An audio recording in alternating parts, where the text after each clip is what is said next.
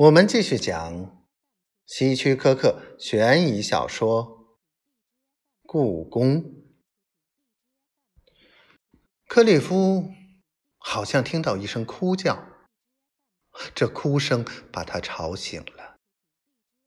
他以为是自己在做梦，但是正当他即将再次入睡时，好像又听到。低低的呜咽声。凯特·莱德伯特是一个出色的厨师。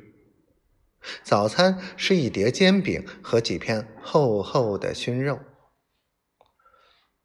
托伊吃饭时低着头，很少说话。凯蒂没有跟他们坐在一起。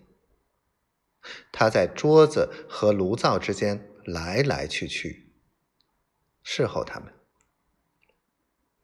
克里夫知道，这并不是因为脱衣的残酷，而是一种习惯。他在他们走后才吃饭。克里夫想请他坐下，和他们一起吃。但他知道这不行。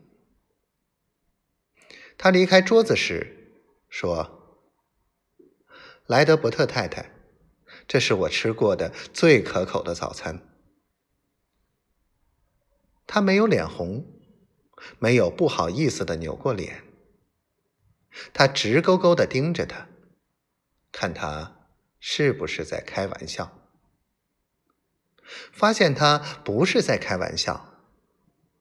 他真的扭过脸，双手颤动了一下。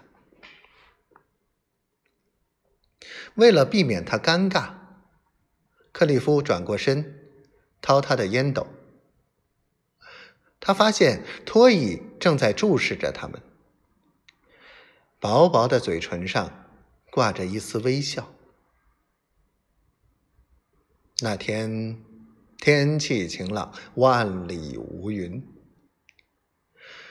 托里给了克利夫两把锋利的斧头，带他到河边的一个 S 型地区，告诉他清理那里的橡树和灌木丛。